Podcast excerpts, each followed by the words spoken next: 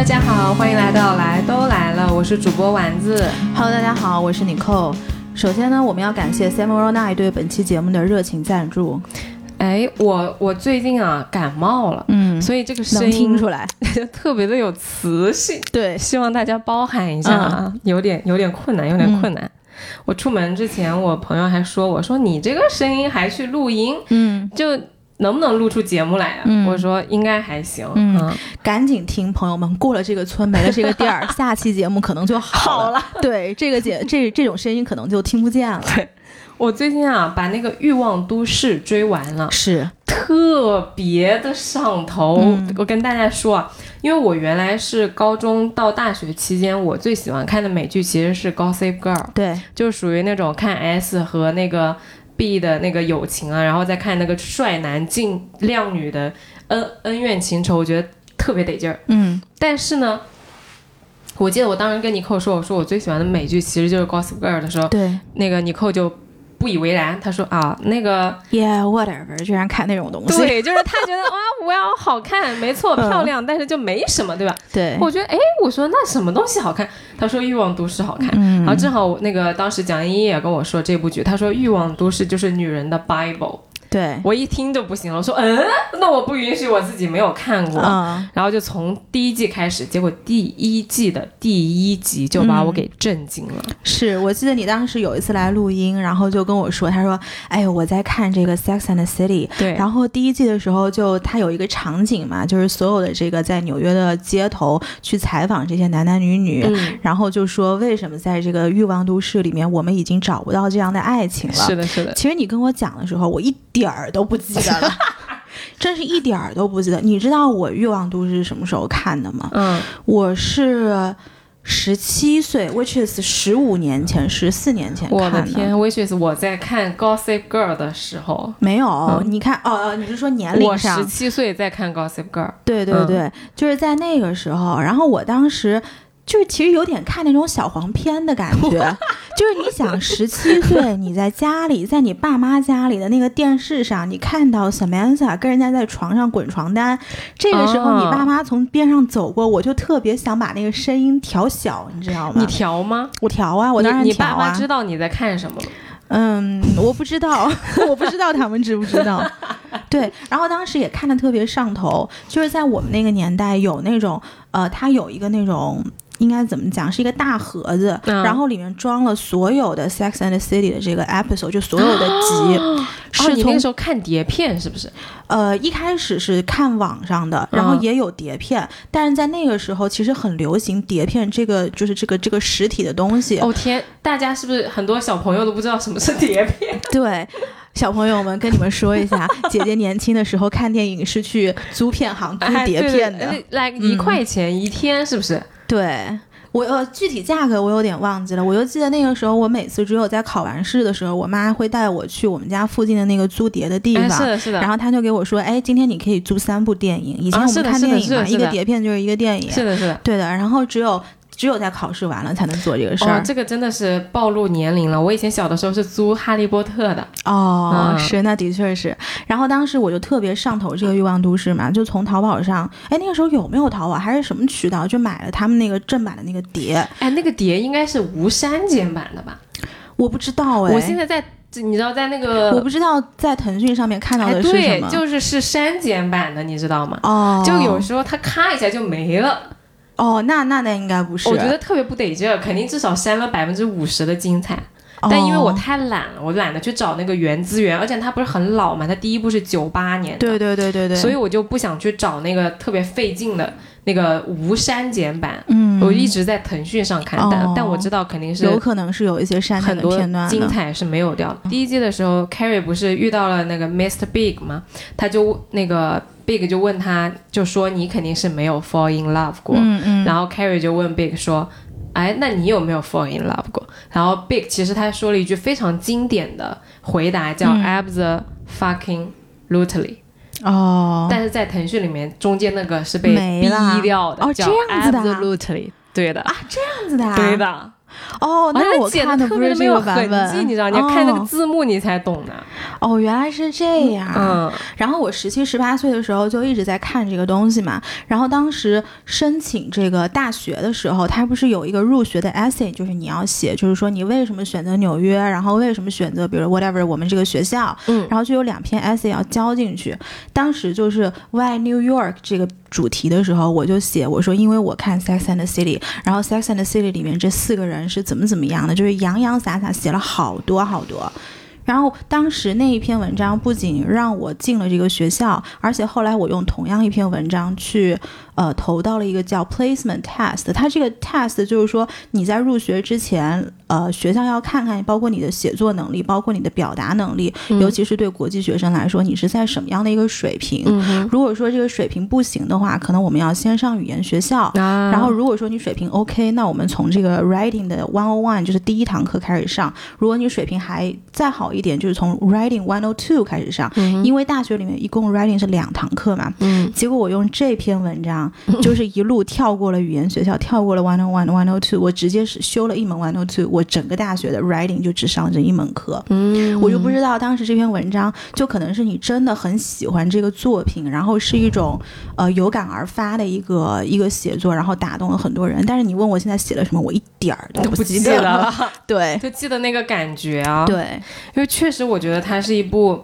很很有感染力的片子，嗯在而且它也有很强的张力的点在于，在那样一个都市里边儿，大家的节奏都很快，其实跟你说跟今天上海是很相似的。嗯我觉得很神奇的点在第一集就非常震撼我说，原来一九九八年的纽约的单身女性的生活，其实和二零二一年上海很多女性她面临的困扰是一样的，对，就是大家既忙嗯。又想要真爱，嗯。既渴望爱情又没有时间去打理爱情，嗯。然后就希望自己就尤其是 Carrie，就希望自己遇到一个从天而降的白马王子，然后从此和他过上幸福快乐的人生。嗯。抱着这个梦想，一直在纽约兜兜转转、跌跌撞撞，拍了六季，嗯最终才定下来他跟谁谁谁结婚。嗯但是其实我觉得他到最后也只是一个电视而已。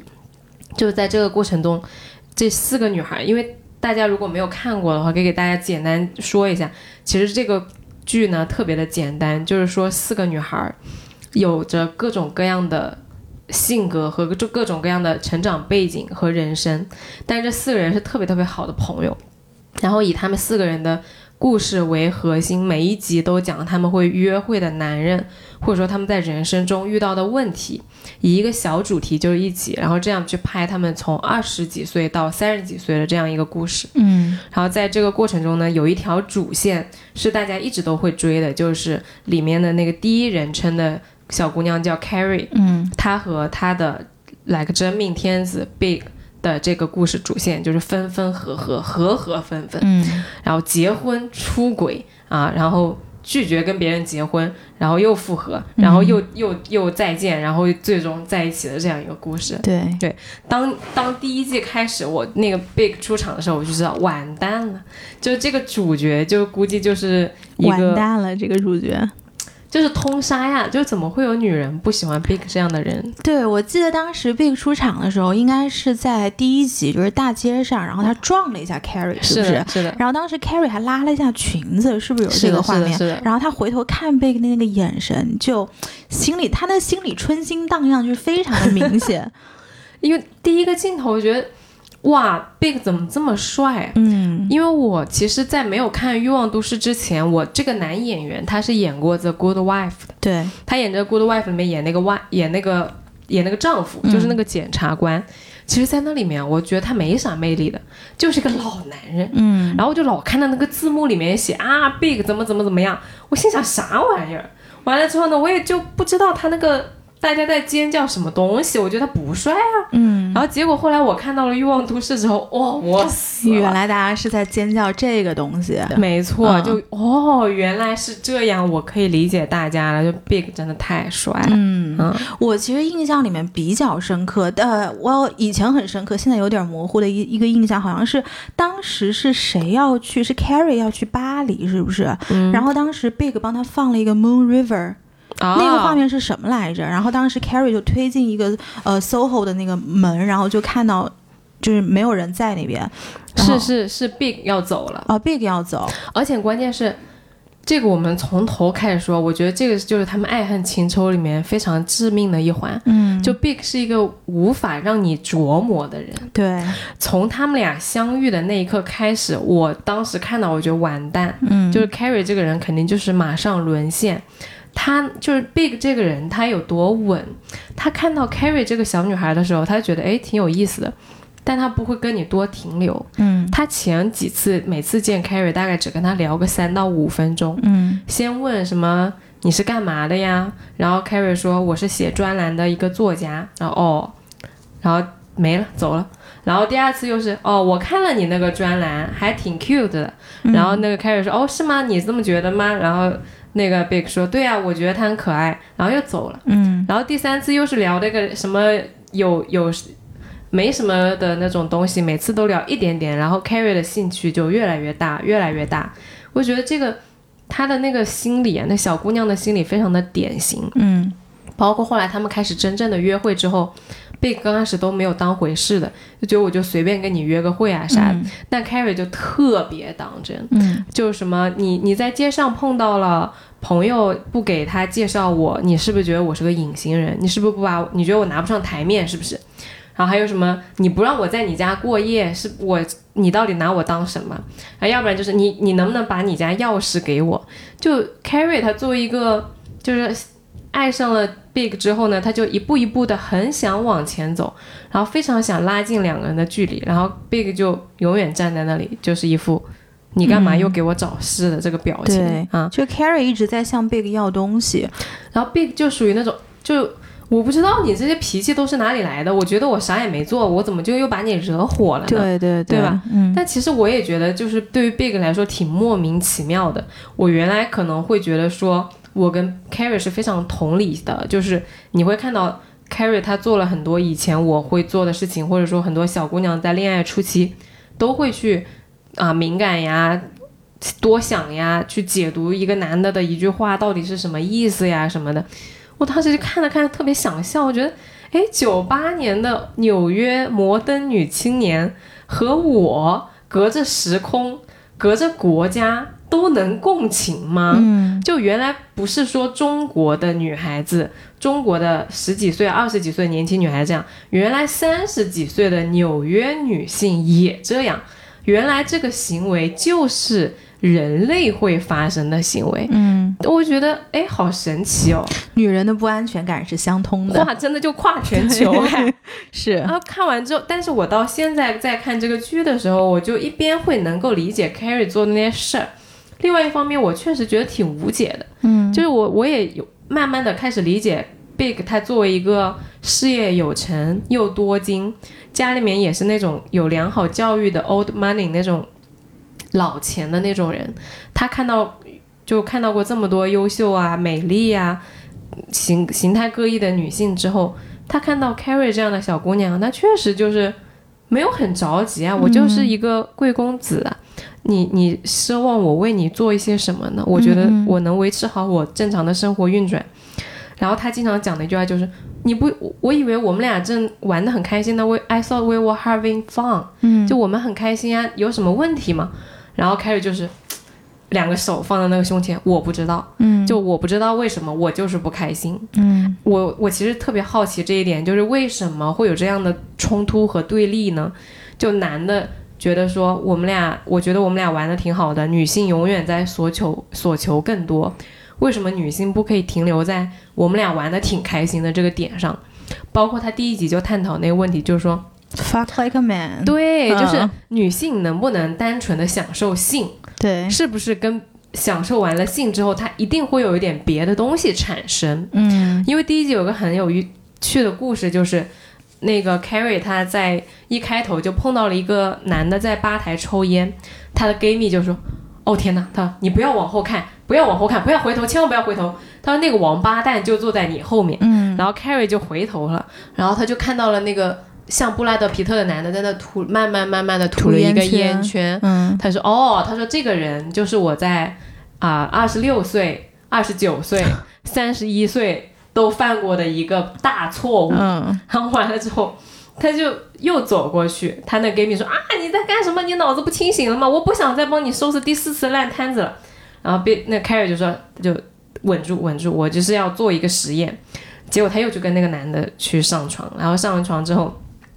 那个男的取悦她完之后说：“哦，就 It's my turn，就你轮到我享受了。”然后这个 Carrie 说：“哦，啊，哦，卷被子走人了。哎，他说、嗯 Sorry，不好意思，我要 I'm 呃我要去工作了。”对对对对，？Go back to work。完了之后，嗯那男的说啊，Are you serious？嗯然后那 Carrie 说哦，真的呀，对吧？然后就亲了一下那个男的的额头，说 Maybe next time。啊，然后这男的就懵逼了，然后留着，然后 Carrie 就很潇洒地走了，他特别开心，他觉得说哦，我终于可以像一个男的那样去享受性了。嗯结果这个事情没完，结果到了晚上的一个 party，那个男的去找他，找那个 Carrie 说：“你那天晚上把那天留我一个人在床上，我特别生气。嗯但是后来我就想通了，宝贝。”他说：“这不就是我一直梦寐以求的，想让我们俩的关系纯粹一点，只有性吗？嗯就你终于明白了，我只想要性这个 part 的那种快感。嗯，那意思是不是我们俩以后就可以带之间的快乐就更纯粹了？”嗯，然后那 Carrie 心里又不舒服了。然后 Carrie 就懵了，Carrie，Carrie 那个眼神就变得迷惑起来，就嗯哎，前一秒我还觉得我可以征服整个纽约，我走在街上那个特别的飒，特别的有力量，结果晚上这个男的过来跟我说，我们俩以后可以保持就是纯性关系了，什么鬼呀、嗯。然后完了之后，那男的就又很开心的说，Call me if you need me，、就我 I'm all yours、然后 Carrie 他又不舒服了。对他整个人就崩溃掉。嗯。就你就发现哦，女的她在为这个男的已经就是三在三个年纪分别都跟这个男的沉沦过，嗯。她知道这男的一定是个王八蛋，然后她努力的去跟这个男的只享受快乐，不想要负担，之后发现这个男的就跟上她节奏的时候，她还是不行，他还是不开心。我跟你讲，我觉得如果会在同一个男的身上，二十六岁、二十九岁、三十一岁都在他身上摔一跤，其实这个里面感情成分是很重的。是只是他最后在做第四次的时候，他是有一点报复心理的，好像是要杀他个措手不及，但殊不知人家是真的那样想的，但是你只是为了报复。然后他回头的时候，Carrie 又懵逼了。对我真我看的那一幕，我觉得太好笑了。嗯就女生那点小心思，那点胜负欲，但是又那么不堪一击的那个嗯感情啊，就什么时候我也很想知道这个东西是不是生理上就不行？因为我看过一个报，就是一个研究，就是说女生她在就是有过跟另外一个人发生过性关系之后，她的生理会发生分泌一些激素。然后让自己就是对这个男的的感情就是不一样，就是这嗯生理上就是决定了你会是的，有感觉的，嗯。所以就做不到像像男的那样去享受性，是。是，所以就是嗯女孩子的那些小心思啊，那些小九九在 Carrie 身上其实是刻画的非常生动的，嗯，而且就像你说的，就是这部剧他说了很多我们平时不会说出口的话，嗯所以在看这部剧的时候，虽然有很多人就骂 Carrie 说 Carrie 有神经质啊，就不没事找事啊，嗯但我相信，其实他们在骂的同时，或者大家在痛恨这个角色的同时，你就是在他身上看到了你自己。带入了自己很多的情绪。妈的，我当年为什么要跟那个渣男一次又一次的回去找他？对，对就你其实骂的是你自己，你看不下他，你就看不下你。对，对，所以其实今天想跟大家讨论的这个问题就是，女生什么时候才可以从这些东西里面翻过来，然后真正的不要去每天围绕着这些，哎，那句话是什么意思？然后这个人对我这样到底代表着什么？这些很小的困扰的点，然后真真正正的开始享受这段关系，嗯，就像男生去享受性那样去享，我们去享受生活中所有的事情，而不把重点放在一谈恋爱就放到对方身上。是因为今天其实你在我们在讨论这个东西的之前，你你问过我们，就是说我上一次在恋爱里面就比较患得患失是什么时候？嗯，然后我扳手指头算了一下，大概是一百年前，对，When I was young，没有，就是呃，大概是四五年前。对我已经真的很久没有患得患失记不起来那个男的的名字叫什么了。啊，那还是记得的。就是大概四五年前，你知道我那个时候干了些什么傻事吗？就是当女生患得患失的时候。她会有一个什么现象？我觉得还挺普遍的，就是你身边所有的闺蜜都知道这个男的，都知道这摊事儿。哦，因为你会不停的扒拉扒拉说，不停的说，不停的说，然后今天跟丸子说完，然后明天跟。B 说，然后说完 B 说 C，就是你同一套话一直在那儿说，就是说的过程，其实你想跟你的闺蜜或者你身边的人求证一些什么东西，不管是求证说这个男的喜欢你也好，还是说你没有丢人也好，还是你没有像傻子也好，嗯，就是你希望你身边的人来安慰你，没错。然后我当时想了一下，我除了这个说完这一套，我还干过一个什么事儿？就那个时候，我其实有一个那个什么星盘跟塔罗牌的师傅，你不是一直问我说为什么我会懂星盘，会懂塔罗牌吗？是的，是的，就是因为那个时候就遇上了这个患得患失的男的，然后我就就每天就在想，我说，哎，是不是我这句话没说对呀？他是不是不喜欢我？或者是哎，今天看他好像又有点喜欢我，但是明天好像又又不太对。是的，是的，是。然后我就去找我的星盘师傅，哇妈，就人生辰八字一给我，然后我就去找他。那个星盘其实还挺不好约的，但是有一阵子我就着迷到，就成就已经成魔了，就到什么程度？就是我过两天我要到那星盘师那儿去坐一坐。就也不为什么，就是为了复盘一下这两天我跟这个男的发发生的事儿。你是说这一个男的，还是说你那个男的？一个男的，就是这一个男的。这个男，这个星盘师应该给给这个男的打钱，应该跟他打钱。哇，养活了他好久。对，然后就是一开始那个星盘师还跟我非常正经的在那儿说说，哎呀，这个东西我们从这个星盘上来看是怎么怎么怎么样。到后面连牌都不翻了，你说吧。那个星盘是知道了。你其实不是在利用他的专业知识，你就是把他当垃圾桶。对我就是想找一个心理咨询。其实我到那个时候才知道，你像他们很多人，其实借助这个牌干的就是咨询师的事儿。是，只是因为他们没有那个咨询的背景跟执照，然后借助一些我们很难求证的这些力量。当然，我不是说这个东西完全是是假的或者什么样的，就是它也有它存在的嗯合理合理性吧。但是，反正那个时候就是那是我最患得患失的时候。而且我跟你说，患得患失，你还不敢在那男的面前承认，你知道吗？啊，对呀，特别的搞笑。然后第二天碰到那男的，男的，哎，我们去吃饭吧。哦，好啊。对对。头天晚上已经在那新牌室那坐了四五个小时了。那个钱结账的时候，我心里每次就骂娘，你知道吗？然后第二天问你吃饭，哦，好啊，就还得装酷，你知道？对啊。我看那个 Big 和那个 Carrie 也是，那 Carrie 在上头的时候，他发现了 Big 在跟别的女的约会。嗯。就她四个那个姐妹一起去餐厅的时候，她她那天晚上就是好不容易挤出了时间要跟女孩去吃饭，她发现 Big 在跟别的女的吃饭，结果她走过去，她说：“哎，就我可以跟你聊两句吗？”她就特别保持风度的说：“我以为你今天晚上是工作。”嗯然后 Big 说：“没有啊，我跟你说的是我要跟人吃饭。”嗯，然后完了之后，Carrie 说：“你这是在约会吗？”嗯，然后 Big 说：“Sort of，就可能吧，就有点吧。”完了之后呢那，Carrie 就他也不好生气，因为你当时没有定关系，不是人女朋友，嗯，他觉得没有那个立场，然后完了之后要保持风度。啊，他说啊，那你就 have a good time，你你你好好享受你的晚餐，嗯，结果晚上一一一走就崩溃，然后完了之后呢，Big 给他打电话说，我想确认一下我们周天的那个活动是不是还照常进行，嗯，完了之后 Carrie 说啊，对啊，还照常进行啊。然后 Big 说你还好吗？然后那个 Carrie 说哦我很好啊，就这样你知道？对对，就其实这样的女的真的是最累的，就是你又要风度又要强，而且你想当好人还不想丢人，关键是你心里边又不确定。嗯，然后完了之后 Big 说 I miss you，然后完了之后 Carrie 挂了电话就去跑去找她姐妹说，你说他说 I miss you 到底什么意思？对呀，这是像极了四五年前的我。然后那个，嗯，她姐妹说，你是说，她说不好意思，你发现了我跟别的女的约会，然后我想跟你确认一下，你周天是不是还跟我出去玩的那个 I miss you 嘛？嗯，所以她那个 I miss you 其实就是代表着很多背后那个含义啊，巴拉巴拉，他们俩就开始在那分析，一动分析。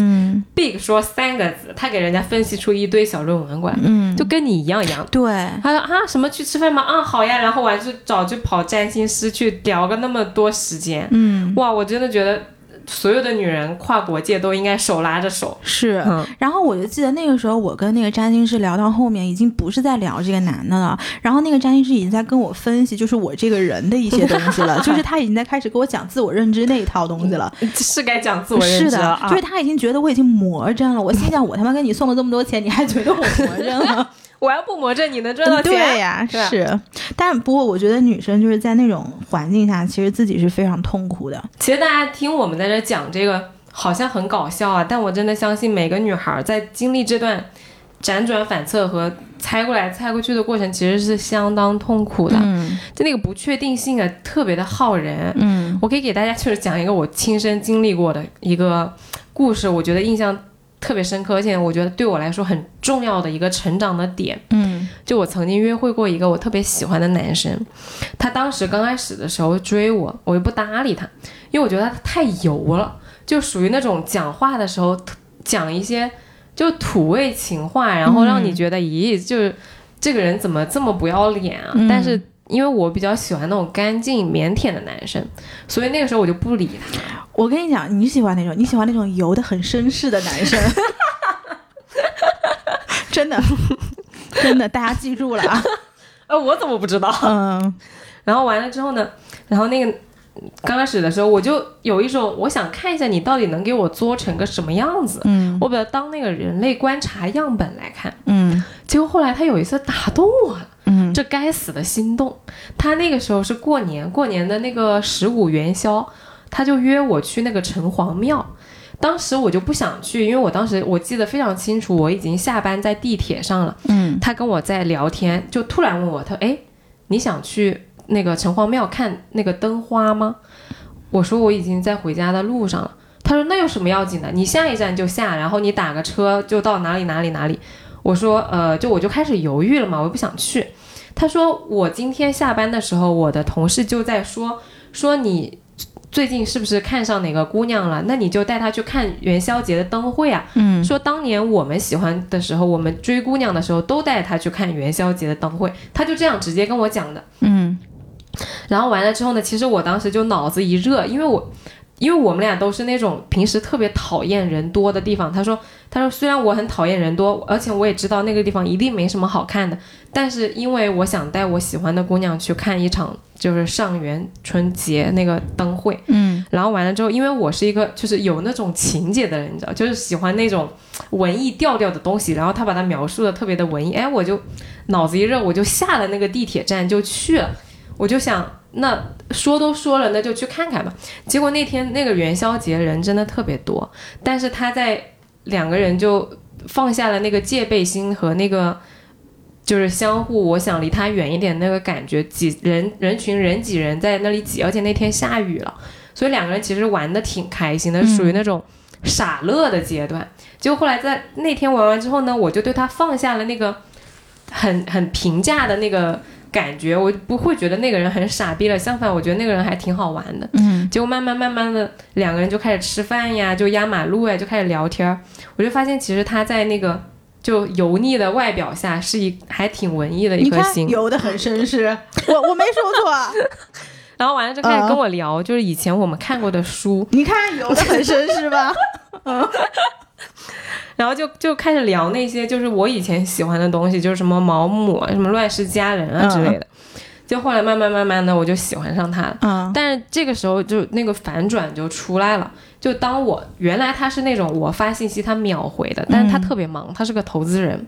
所以就是那种在不管他在开会呀，他他下班呀，他在吃饭啊，他当时就是属于那种我中我平时没空见他，他一直约我，我一直不出来，然后就有时候他就会说，哎，你拒绝我太多次了，我都要放弃了。完了之后。我说哦，我说那我中午有半个小时，你要过来陪我吃饭吗？他马上打车就过来了，嗯就是属于那种随叫随到的那种。但是后来，当我慢慢慢慢的喜欢上他之后，他整个人就松弛下来了。嗯松弛下来就开始出现什么啊？不好意思，我刚刚在开会，然后啊，我现在有点忙，我晚点回你，就打来就这样子了。然后再到慢慢后来呢，两个人的关系就慢慢的就是调过来了，就我开始越来越喜欢他，他就开始越来越无所谓。嗯然后再到后来呢，其实就我跟他之间就出现了很多就是矛盾，或者说我们俩冲突的地方，因为他其实也是一个非常非常骄傲的人，他只他比较喜欢玩那个追逐游戏，就是特他特别喜欢那种高傲又不太屌他的女孩子，嗯。然后当你就开始屌他之后，他就觉得索然无味。但是他那个时候呢，我们俩就临近就是跟对方说再见嘛，他就我印象非常深刻，我当时特别难过，他就给我说了一段话，他说：“其实你呀，就是太想抓紧一些东西了。”他说：“其实你要知道，你是抓不到任何东西的，嗯，只有当你自己做好你自己的时候，别人才会来爱你。”对的，他说：“你就是要站在世界的中心，就像你原来不屌我那个样子。嗯完了之后，所有的爱都会朝你涌来。”嗯，他就是这样跟我说的。完了之后呢，他就我们俩就是要就是来分手，跟对方说再见，离开对方生活嘛。然后他就最后跟我说了一句话，在我拉黑他之前，他说：“不要辜负一生的侠义与本领，嗯去成为更好的自己。”嗯然后说完那句话，我们俩就说江湖再见。嗯然后我后来因为太难过了，我就把他拉黑了，就这个人就从此消失在了我的生活里面。嗯然后，但是他这句话我就一直记得，包括他一直跟我说，你不要害怕失去，因为你要做好你自己。嗯，就这两个点让我非常深刻的意识到了，不论你原来有多好，不论你就是此刻是什么状态，当你一旦开始放下你的主动权，当你的重心一旦开始移到别的地方去的时候，你就会丧丧失你的魅力，嗯你吸引别人的那个点就会没有掉。嗯然后，只有当你重新找回你自己的主动权，和当你重新开始关注你自己的时候，你整个人才会变得舒服，才会重新开始闪闪发光。嗯嗯其实到后来，我一直就是对这个事情刚开始就是耿耿于怀。我后来好了之后呢，我又整个人就恢复了那种熠熠生辉的状态之后，我就很想让他再来看一下我，嗯就是我就很想告诉他，你看呀，你看我现在又变成了那个你原来很喜欢的那个一直在追、一直在等的那个很骄傲的我自己了。你，我就特别想让他再看一下，因为我们俩分别的时候，其实我特别狼狈。嗯然后再到现来，我今天打车到你这里来的时候，嗯其实我觉得就也没有那么重要了，就真的就释然了，因为这件事情过去太久了。嗯以至于很多细节我都不大记得了，但我就记得我特别想挽留他，然后他看到我那个样子，他甚至就开始用一种比较怜悯的眼神在看着我的时候，因为他知道我那个时候已经开始陷入一种执念了，就是不管这是什么东西，反正我一定要抓住他，我嗯就是。原来我不喜欢也好，我喜欢也好，我就不想放手了。嗯然后他就那个时候在跟我说那段话，他已经不是在一个两个人的关系里了，他那个时候已经跳出来了，在看他相当于在低着头看一个就是在挽留他的人。嗯然后在打车来你家的这个时候，我就其实已经想说，这个人他在我跟他再没有关系了，我也不希望再出现在他的生活里，他也我也不希望他再来过了。嗯，我原来幻想过无数次，我在公司遇到他，我在项目上遇到他，我在大街上遇到他，我在上海那么多个我们一起去过的咖啡馆呀、餐厅啊那个地方偶遇他，我甚至会想到他笑眯眯的跟我说：“哎，那个某某就那个叉叉律师，好久不见啊，然后你现在还是这么的漂亮，你还是这么的有魅力啊什么的。”嗯或者说他可能会已经结婚了，他会再遇到我。就我幻想过很多很多个，他看到我熠熠生辉的我那么自信的场景的时候，我今天来的时候，我就觉得这些事情都不太重要了。嗯嗯，而最重要的就是我那两句话，我真正的已经做到了，就是我没有辜负我这一身侠义和本领，我往前走，我成为了更好的自己。嗯而如果我觉得特别的就想跟他说一声谢谢，但我不想出现在他生活里，嗯就如果有那个缘分，他能够听到我们这期节目，或者说在任何的场合下能够知道的话，我就特别想跟他说一声谢谢。就你教给我的这个道理，我真觉得特别的有用。就即使当时他虐我虐的特别特别的惨，嗯但是这个事情，就我有一个朋友跟我说过，他说其实你被谁伤害了不重要，那个人是不是渣男也不重要，他有没有就是刻意的去欺骗过你、伤害过你，或者说辜负过你的感情都不重要，因为那都是过去了。嗯而你在这段关系里面获得了什么东西，才是重要的。嗯你成长了才是重要的，因为你要知道这个这个故事发生它是有原因的，嗯，它是来帮助你成长的。对对，所以你玩完这个游戏之后，不是你的人生就结束了，你是要往下一个地方走的。对而这一场痛苦也好，快乐也好的这段回忆，你从中到底获得了什么？你能够往下走带走的是什么东西才是最重要的。嗯所以就是结束了这个事情，已经结束了好几年了，就是我都不太记得它是哪一年发生的事情了。但是我只记得我那那一两个场景，以至于我到现在每次难过的时候，我都会把那两句话拿出来咀嚼，就是你不要害怕失去，嗯和和你你你不要辜负你这一身侠义和本领这两句话，我就记得特别特别清楚。然后我也很想在今天节目里面送给所有就是在恋爱里面痛苦的、纠结的，就是很想去挽留对方的，或者说你已经就是这段感情其实已经很不堪了，已经不是原来你喜欢那个样子，不是最初你心动的那个样子了。嗯那个人其实也不是你幻想的那个样子，你发现他跟你想的完全不一样的时候，就是麻烦你走出来，嗯就是你要知道你不能辜负你之前所遇到的所有的美好，你要不能停在那里，你不能掉在那个痛苦里面，嗯。你要知道这些东西，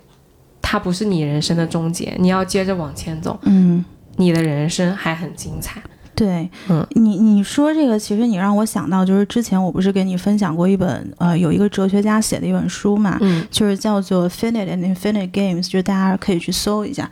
作家好像叫 James 什么东西，我有点不太记得了。然后它里面就是在说说到一个概念，就是说其实我们的生活其实是有两种游戏，一个叫有限游戏，一个叫无限游戏。嗯有限游戏是什么呢？就是我们好像觉得它有固定的规则，然后有一个一致认同的目标。就比如说球赛，那球赛我们大家是会有一个我们终结的这个呃，就是一套一套规则，包括整个裁判他也要在场上做一些这种呃裁定的这个功能。那么无限的游戏就是说，它可能是有已知的玩家，然后他也有一些未知的玩家，但是他大多数情况下他是没有一个终点的，也就是没有一个说我们今天有一个 ending 要往那儿走。我觉得为什么很多人其实，在恋爱里面会患得患失，会想要去抓住一些东西，就是因为当我们进入这段感情的时候，不管我们对于，尤其是女生对于男生，可能你最终想抓住的那个人，很可能你本来就是仰视他的，嗯然后他身上有太多你喜欢或者是你钦佩的一些点，但是你自己没有，所以你才不断的求证。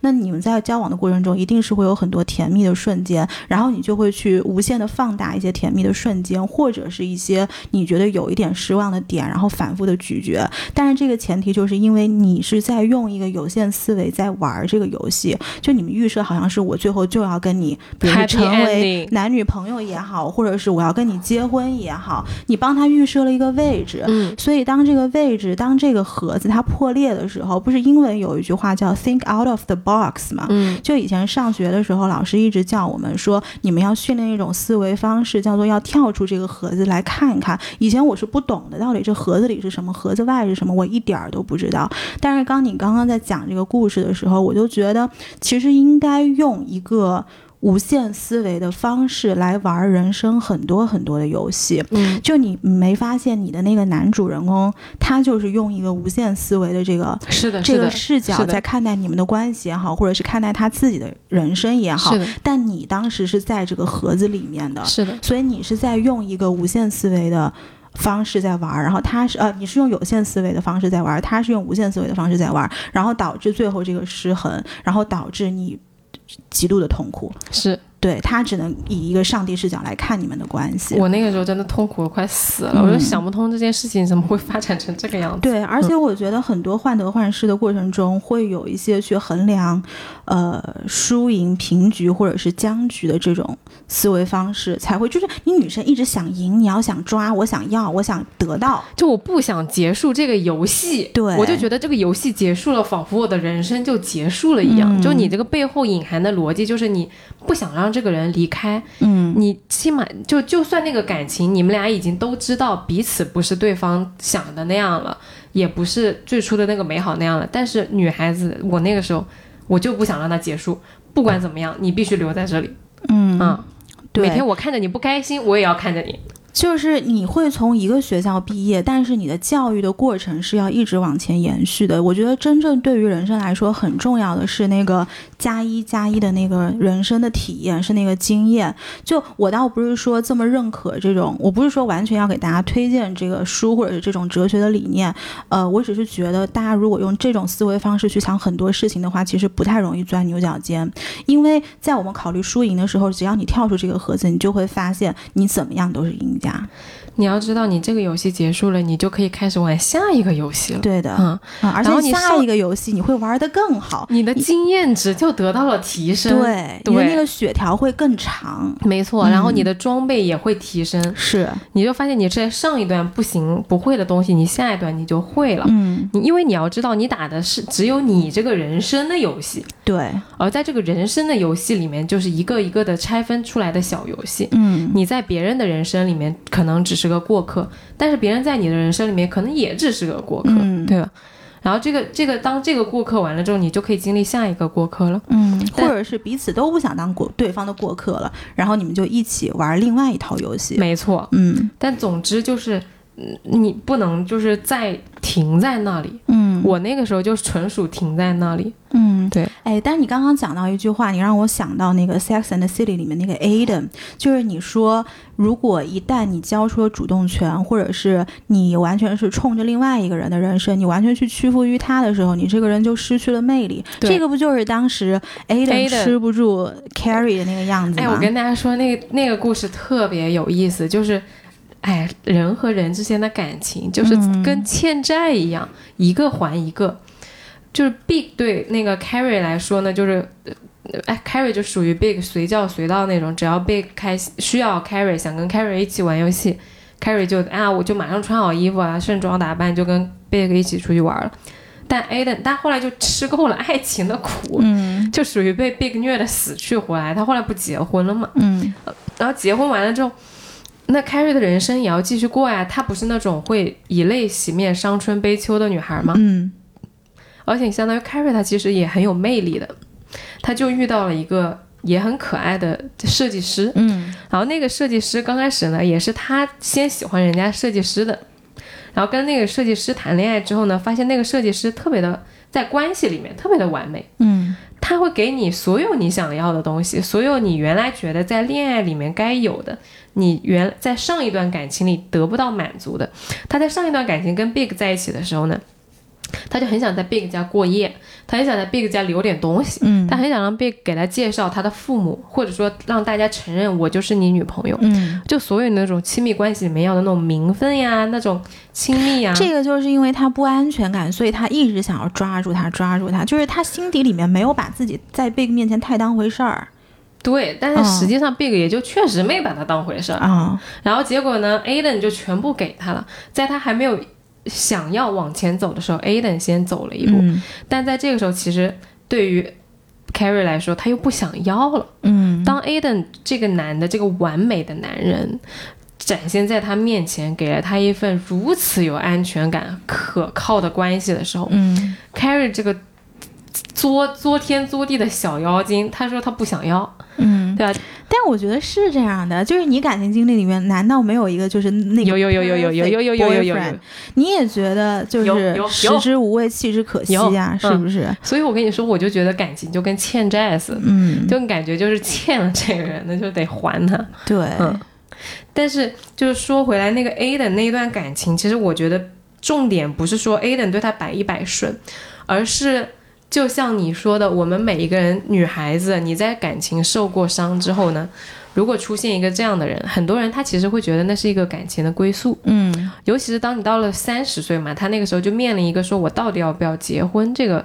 当口。有一个这么完美的男人出现来，其实很多女孩子她肯定很开心，因为她可以结婚了嘛，对？对，但对于 Carrie 来说，她其实陷入了困惑，就是我到底要不要跟这个男的在一起？我到底要不要跟他结婚？嗯因为 Aden 已经求婚了，然后他会觉得说，哎，好像大家都觉得我应该结婚，这个社会好像就应该觉得女的就应该结婚，对吧？嗯而且结婚确实有很多好处，有人等你回家，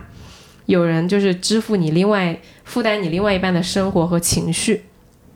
然后就是相互可以支持啊什么的，然后社会对你也没有那么多的歧视和舆论，嗯因为社会对单身大龄女青年在那个时候其实还是有很多偏见的。现在其实也有，对，就是有嘛，就是如果你嗯结婚，这些大家都会闭嘴嘛，对吧？但是另外一方面就是她自己的声音，就是他真的不喜欢这个男的，就她不会特别的为这个男的所激动，甚至这个男的想靠近她，她都觉得不不高兴。嗯这个时候我觉得才是最难的，就是你要不要跟所谓的去做一个妥协，嗯你要不要坚持你内心的声音？嗯其实这个对于每一个女生来说，我觉得都是一个功课。嗯就就是你到底要去做怎样一个平衡和选择？你要跟什么样的人去度过你的下半生，或者说你要不要跟另外一个人去度过你的下半生的这个选择？而我觉得 Carrie 她在经历过 Big 之后和这样子的人之后，他最后拒绝了 A 那个 Aden。嗯他表明了，就是说我宁愿自己一个人没有钱，我去负担这个公寓，我去借钱，然后我去承受社会给我们单身女性的这么大的压力，我也承受我一个人晚上深夜回来没有人在抱着我，我难过的时候没有人哄我，我也要去做一个单身，我也不要跟你结婚。嗯我觉得这个其实这个选择挺勇敢的。对，就虽然很多人说 Carrie 很虚荣和很追求上流社会啊什么的，但我依然觉得，就是他拿他自己当这个投资品去做这个赌注的话，这个赌真的开的很大。然后他愿意去开这样一个赌局，我也觉得，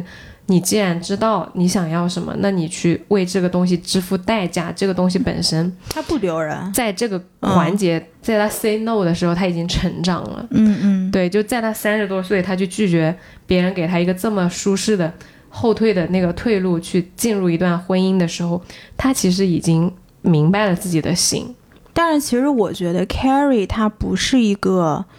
嗯、就是怎么讲，她需要很多浪漫跟爱情，这个才是他情绪上需要的东西。对，但是他没有这么依赖家庭，或者是所谓家里面给你带来的你刚刚说的所有的那套东西。嗯，因为你看，首先经济上，他不追求经济上的安全感，他今天就是买鞋，我就是消费，我也不投资，我也不买房，我有了写作有了钱，我就去买鞋。嗯然后第二个就是他其实没有需要家里面有一个男的来等他，是的，或者是就是你刚刚说 whatever 的那，一套对。对。所以其实我觉得他拒绝 Aden，我小的时候看到这个这一场景的时候，我就觉得 Aden 他就是个绊脚石。就是在王子和公主的道路上是一块绊脚石。对，就是你就是一绊脚石，而且 Aden 在我眼里是非常没有魅力的一个人，就是。大部一个核心的原因就是你刚刚说的，其实我 Aden 眼里只有你 Carrie，我完全是围着你转，你想要什么我直接就帮你奉上了。不仅他对 Carrie 很没有魅力，就是对于我来说，他也是个很没有魅力的男人。嗯，嗯，所以我觉得其实 Carrie 她拒绝了 Aden，其实很挺爽的。而且好像 Aden 当时买的那个戒指，Carrie 不喜欢，是不是？对，啊，就其实他就是达不到 Carrie 那个浪漫和那个浮夸的那个点对。但是我会觉得很爽的点在于你，不管你在追求什么，你终于大胆的说出来了。就是因为他在跟 Aden 交往的时候，他其实有点困惑的，就是他不知道他到底要选什么。嗯因为如果你是真的从一开始就知道你不想要，你根本就不会跟 Aden 那样的人开始。嗯而你既然开始了，都走到结婚谈婚论嫁那一步，就说明其实你对这个东西多多少少考虑过是考虑的，是你你在衡量你到底要不要的。只是你最终做出的那个选择就是我不要，嗯因为他被被迫面临那样的选择嘛。而且我而我觉得他选完之后就很爽嗯的点在于，我终于去敢于面对我到底要什么，即使那个东西的代价非常高昂，而我嗯终于去选择。而且对于 Carrie 来说，他没有继续在这个盒子里面去玩这个东西。对的，就是其实他在中间有点像 stuck，就我卡住了对，我是跟 Big 在一起，还是跟就他一直在想，一直在权衡这个中间的利弊。但是他自己推了自己一把，做了这个选择之后，他完全可以开启下一个游戏了。他确就是一实就开启片了下一个游戏就是一。片新的天空在等他。没，错，嗯，所以通过这个点呢，我就会觉得小姑娘终于成长成了一个有自主权的女人。嗯就在那么多男人的游戏里面游走之后，终于做了一把主，就明确了自己的内心是这个样子的，嗯，嗯，所以觉得很爽。对。那我想问，就是你你这四个人，你最喜欢哪个？你知道我小的时候看，我最喜欢 Carrie，因为小姑娘什么都不知道，就是她只会喜欢那个主角儿。你知道为什么你喜欢 Carrie 吗？啊因为你跟 Carrie 最共情，她做了最多小姑娘会做的事儿。啊、是因为我朋友现在天天都在骂 Carrie，好几个女朋、哦就是女性朋友都一直骂 Carrie，说 Carrie 神经病。啊，你知道就是以前不懂，然后又喜欢她那些鞋子，又觉得这女的好 fancy 啊，搞一个 curly 对 hair，对天天写写这种男女之间的事情，赚了这么多钱，买了这么多好鞋子。你今天不开了个那个播客，跟他就也可以很像了呀。然后，然后我你和到 Carrie 之现在，只差一双鞋，我差的不是鞋，差的是个 big。就是你让我现在选，我可能还是选 Big，我不会要 Aiden。我主要是觉得嗯 Big 很难以支付，就是很很难负担。嗯，因为 Big 是要你去用你的一生投在他身上的，你能等到等到四十岁吗？嗯，就是 Aiden 是一个安全牌，是一个没错的选择。但是我觉得人生不只是 我不要那哎个，只是、对啊，没错没错哦，他没有错。但是我要的不只是没错，我是这么觉得啊。然后，但是我现在看这四个女的，其实我会比较喜欢另外三个多过于她。首先，Samantha 跟 Charlotte 是非常纯粹的两个人。嗯你就不管说 Charlotte 一开始她想要做那个上流社会的太太，就是我就要做一个传统的保守的上流社会的白人女性。嗯，没关系，她就在这条路上往前走。即便说他身边有像 Samantha 这样的人，然后每天都在这个，他是干嘛公关是不是？对，对，然后她是一个女公关，开了一个公关公司，然后每天跟不同的男人睡，然后有这种很有名有势的呀，然后也有这种年下的小鲜肉啊、模特什么的。就即便身边有这样的人，Charlotte 从来没有觉得说我不够酷，嗯，哪怕是 Samantha 出来。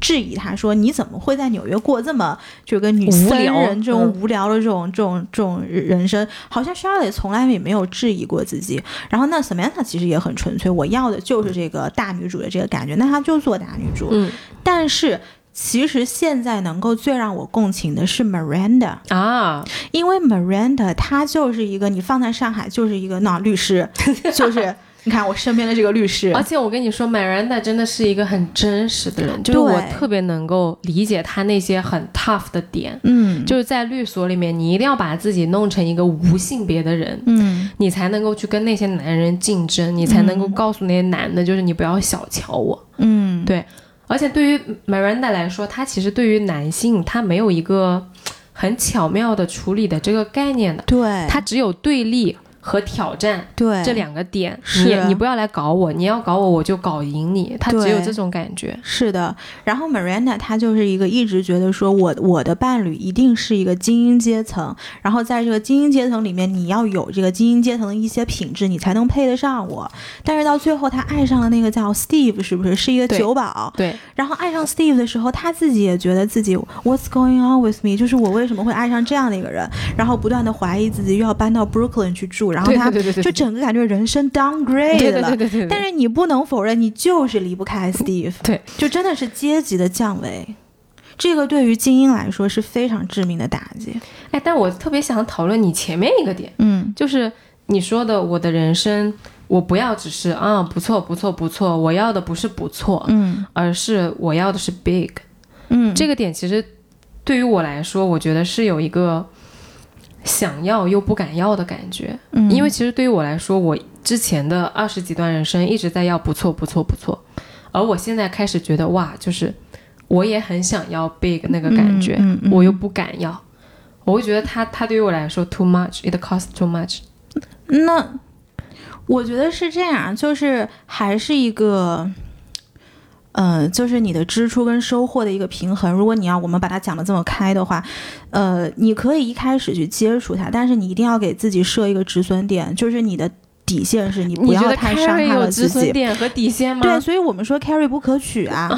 对呀、但是我不是说你你要往前冲，那也不是说就是随便怎么冲，然后冲到自己最后遍体鳞伤。我觉得大家这把年纪也没必要，是就这个是十七十八岁干的事儿，就是三十几了，反正我至少是干不动了，就没这精力干这事情。就我们设好一个止损点，在这个时候，如果你觉得没有一个相对的回应，我们就可以后退了。对，我觉得这个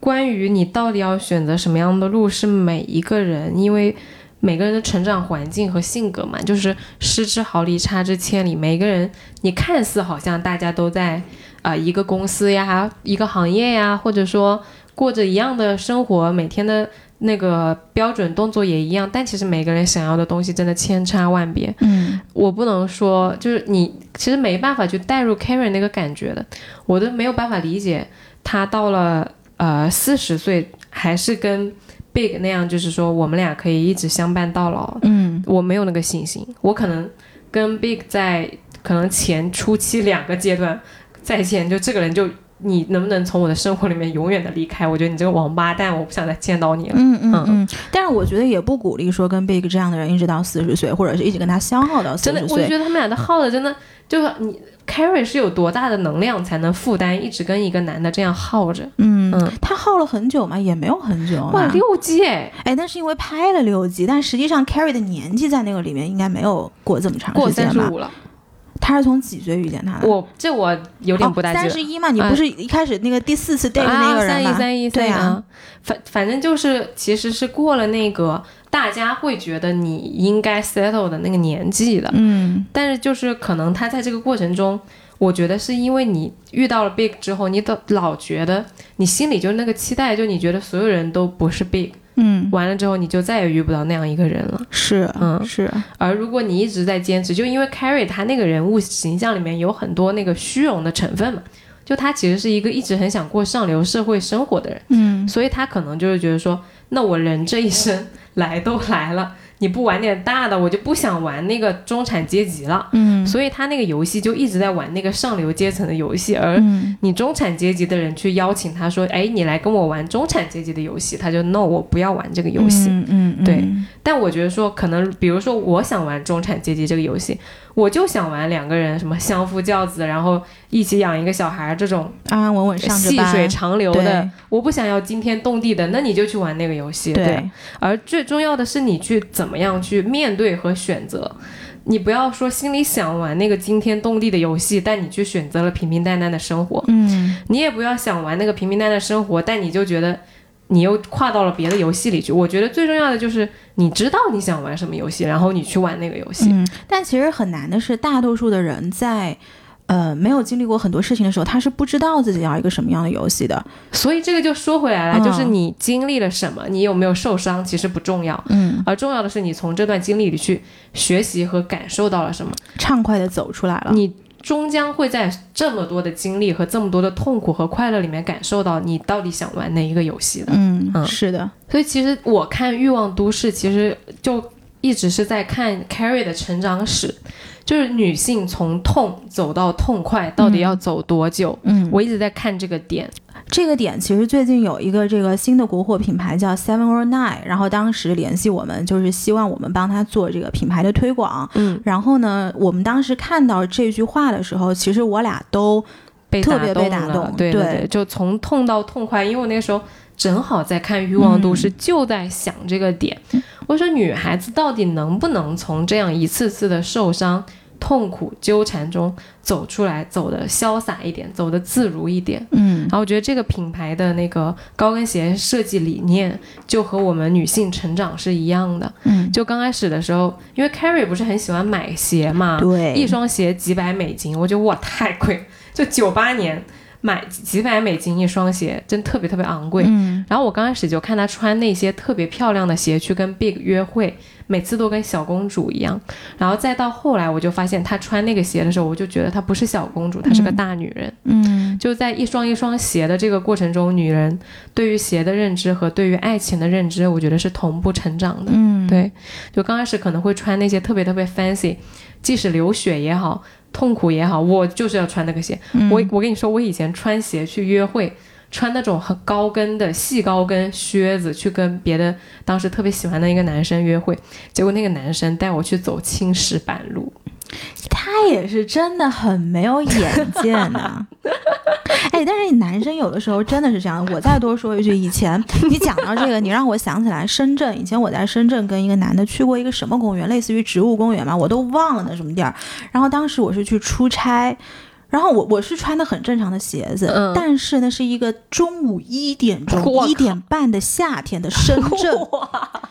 连个遮阳的地方都没有。然后他说：“哎，我们去划船吧。”我一看到湖面上，我的妈呀！他咋想的？然后我当时就觉得，而且他那个公园里面是有很多那种山，就是上上下下，上上下下，嗯我就一直在走，然后一直就觉得怎么还没有走到，然后走到后面有一个类似于像博物馆一样的地方，然后出了博物馆还要去划船。我一看，那现在三点钟划什么船啊？就男生有的时候真的就是，就是唉就是他就搞不清女生的那些点，你知道吧？我跟你说，我以前特别喜欢配合这些男生，嗯就是你要带我去走青石板路，我就能踩着高跟鞋跟你走青石板路；你要带我下午一点钟去走大太阳，我就能跟你去走大太阳。反正我喜欢你，我跟你干啥都行。我现在不会，我现在特别喜欢跟男的提那种就是我的感受，就我说啊，好累啊，我们找个地方坐一下吧。嗯要不然就啊这样不要，我要我跟我跟你说去吃什么什么吧。嗯就我之前就是特别有意思的就是和那一个男生他去吃饭，吃饭的时候呢，他带我去吃了一家馆子，我当时就是很松弛嘛，我整个人状态我就对那家饭店指指点点。我说这个菜不好吃，然后这个烧烤烧的也不好。我说哎呀，我说你这个品味啊不大行，我下次带你去吃什么什么什么什么。然后那个男生就看了我一下，就是属于哎，就这个女孩子怎么这么小辣椒对，就是你怎么能直接说出这种话？，spicy，对，嗯然后我当时就觉得，那你就是品味不大行啊，我还不能说了吗？因为我不是在 challenge 你这个人，我就是在说一件事实，就你带我吃的这个饭店不好吃，为了我们俩的。就是体验，我下次可以带你去吃更好吃的店，对吧？嗯就这个事情，我觉得是 OK 可以讲的了。现在原来我是不会讲的，嗯嗯我我我在想，其实我现在可能还是不会讲。嗯嗯，因为我倒不是说就是迁就于他或者是怎么样，就是我觉得一个好的体验，这个氛围很重要。就是可能你把这个话说出来之后，它打破了某一种氛围，你会让之后的整个约会的气氛变得非常的 awkward。哦，嗯，所以出于这个点，我依然不会讲。但是下次他如果说 要带我去吃什么时候，我就会说，哎，其实我也认识一家不错的店，要不这次换我吧？我会这样讲。哦，对哦我讲，因为我那个不是在约会，我就单纯哦跟一个男性朋友吃饭。哦，那你是，那你说啥都行，你把脚放在桌上都行。约会的时候，我会，我会就是也像你那样，嗯就是我会说这个这个也蛮好，但是呢，有一个东西更好。对，我觉得以你的说话方式，我不相信你会跟约会的男的直接说出来这东西这个就取决于你到底要给他就是多大的那个 台阶下。是，但是我会觉得说，呃，对于我来说，已经不再是那个原来去无脑配合大家的那个人了。嗯就像你前两期节目就说我们就不再是那个完全讨好型人格了，